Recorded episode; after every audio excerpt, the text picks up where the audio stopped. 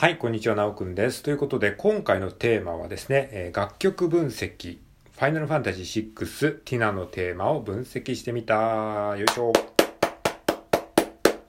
はい、このようなテーマで話していきたいと思います。それではですね、あの、まあ、早速なんですけれども、このね、ファイナルファンタジー6というゲーム音楽の中に出てくる、まあ、ティナのテーマっていうね、曲があるんですけれども、この曲をですね、えーちょっとね、あの、理論的に分析して、言語化してシェアしてみたいと思います。まあ、あくまで僕の視点でのね、あの、分析なので、そのあたりはご了承ください。はい。で、まあね、最近ちょっとリコーダーを吹いていてですね、リコーダーで吹きたい曲っていうのが、まあいろいろあるんですけれども、まあ僕ゲーム音楽好きなので、ゲーム音楽ちょっと吹きたいなと思って、ちょっと耳コピしようと思って、この曲をね、あの、耳コピしてたらですね、あの、結構、曲の、構造としてすごく面白い発見があったので、まあちょっとそのあたりをね、言語化してシェアできればいいかなと思って、え収録しております。えーそれではですね、このティナのテーマね、まあ、どんな曲か知らんよっていう人はですね、あの、YouTube でググってみていただければ原曲が聴けますので、そちらで確認していただければと思います。はい。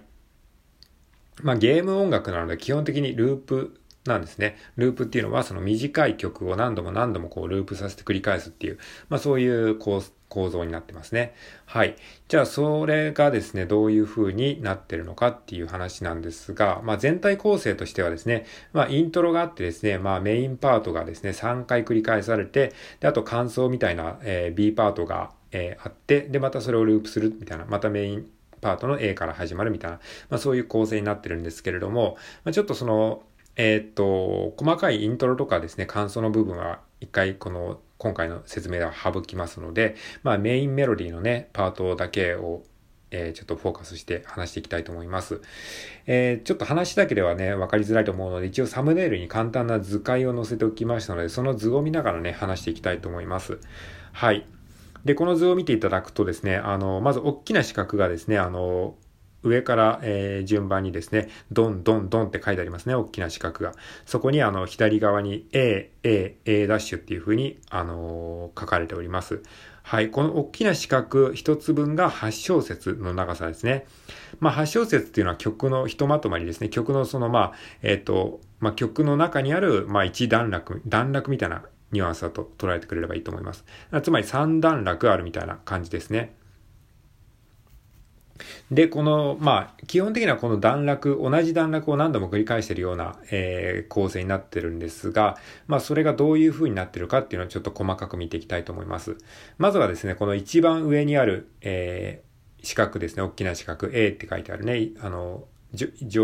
上、真ん中、下ってある中の一番上の四角を見ていただきたいんですけれども、この四角の中にさらに細かい四角が4つ書いてありますよね。はい。で、そこにあの、A、A ダッシュ、A、2ダッシュ、B っていう風に振ってあるのがわかりますかね？ちょっとちっちゃいの見えづらいかもしれないですけども、はい。で、左上、右上、左下、右下っていう順番で進んでいきます。はい。これが、あの、その、2小節ずつの、えーフレーズの構成を、えー図解してます。はい。で、これをですね、ちょっとまずこの、説明していきたいと思います。はい。で、まずこのね、左上のスモール a っていうところをね、見ていきたいと思うんですけれども、これはですね、モチーフですね。はい。これだけのフレーズですね。これが、まあ、この曲のモチーフであり、まあ、この曲を象徴する、えーフレーズですね。もうこの曲、このフレーズこそがもうティナのテーマと言っても過言ではないという、まあ、モチーフですね。曲のモチーフです。で、えーっと、まあ、作曲っていうのは基本的にこのモチーフをどうやってこう、繰り返していくか、えー飽きさせずに繰り返していくかっていうのが、まあ、基本的に作曲の肝なんですよね。まあ、難しいところでもあり、面白いところでもあるというところなんですが、じゃあこれをですね、この曲はどういうふうに展開させていくの、いってるのかっていうことをね、一緒に見ていきたいと思います。はい。一応音名を確認していきますと、ラシドミドシラシミっていう風になってます。はい。で、じゃあこれを何度も何度も繰り返せばいいんですけども、何度も何度も繰り返すと、ちょっとね、あの飽きてしまうんですね。試しにやってみましょうか。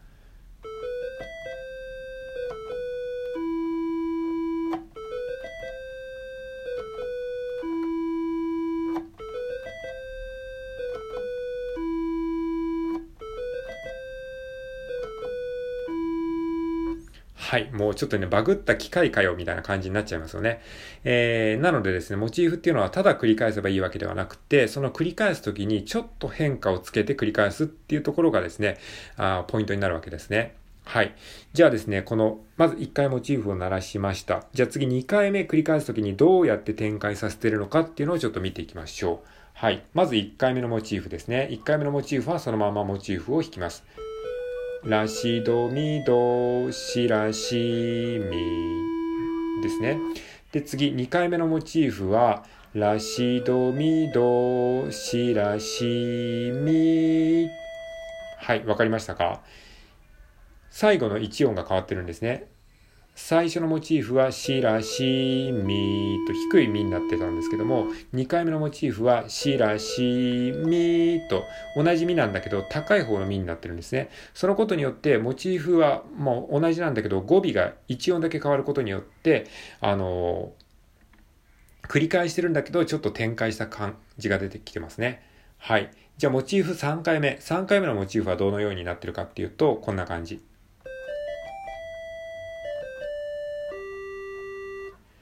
はい、違い分かりましたでしょうか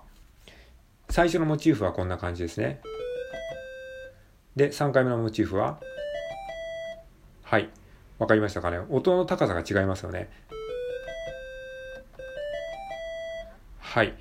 これはですね、あの、元のモチーフを、えっ、ー、と、3度ですね。3度っていうのは、ラシードっていう感じで、こう3段分階段が上がってるような感じですね。まあ、同じ、同じ段を1度っていうふうに数えるんですけども、ラシドって3度上がったので、今度は、今度はっていうか、これは、その、元のモチーフをですね、3度、えー、平行移動した感じになりますので、ラシドミドではなくて、ドレミソミってなってるんですね。はい。そうすることによって形は全く同じなんだけど、モチーフが展開させたような、えー、感じになりますね。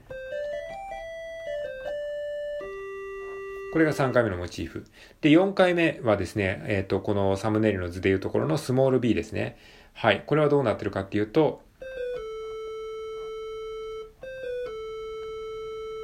はい。今までのモチーフとは全然違う形の、まあ、あの、新しいモチーフが出てきたんですけれども、これはまあ、あの、最後の締めを飾るようなフレーズになっておりますので、今までの流れとは全く違うモチーフになっております。ということで、この、えー、8小節のセクション、まあ、一つのセクションっていうんですけれども、この段落は、えー、4つのフレーズが集まってできてるわけですね。はい。一つ目のフレーズが、ラシドミドシラシミですね。これが曲のモチーフですね。で、えー、2回目のフレーズがラシドミドシラシミっていうふうに、えー、最初のモチーフの語尾をですね、えー、一つ変えた、一音変えたことによって、えー、繰り返してるんだけど単調さを防いでるということですね。で、えー、モチーフの3回目は、フレーズの3つ目は、同じモチーフを3度上げて、えー、3度平行移動して繰り返します。そしてフレーズの4つ目は、えー、ドシラドシラということで、えー、最後の曲をですね、締めるような形になってますね。はい。で、これがですね、あの、ティナのテーマのメインパートの、まあその、えー、8小節部分ですね。はい。これが、えっ、ー、と、まあ曲の最初の冒頭の8小節です。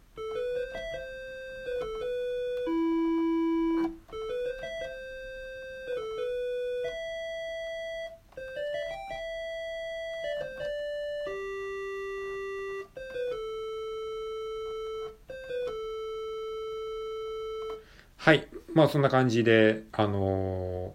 曲がね、できてるわけなんですけれども、まあ、こうやって聞くとすごくシンプルだけど、あのー、簡単なことなんだけど、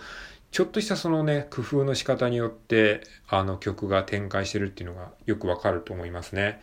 うん。なんか聞いてるとなんか普通に聞けるんだけど、実はすごくこう、細かい工夫というかね、あの、その、それぞれの工夫はすごい簡単なんだけど、これをね、センスよく組み合わせるのが意外にこう難しいんですよね。っていう、まあ話でございました。で、この A セクションっていうのを、あの、もう一回ね、ループさせて、まあ、繰り返すんですけども、で、今度ですね、3回目ですね、3回目のループに入った時に、あの、またちょっと展開するんですよね。で、この展開がすごくね、面白かったので、ちょっとそれについてはまたね、あの、この話の中ではちょっと収まりきらないので、もう一回ちょっともう一本別の収録で、えー、続きで話していきたいと思います。はい。ということで、一旦じゃあこれはね、あの、終わりたいと思います。ありがとうございました。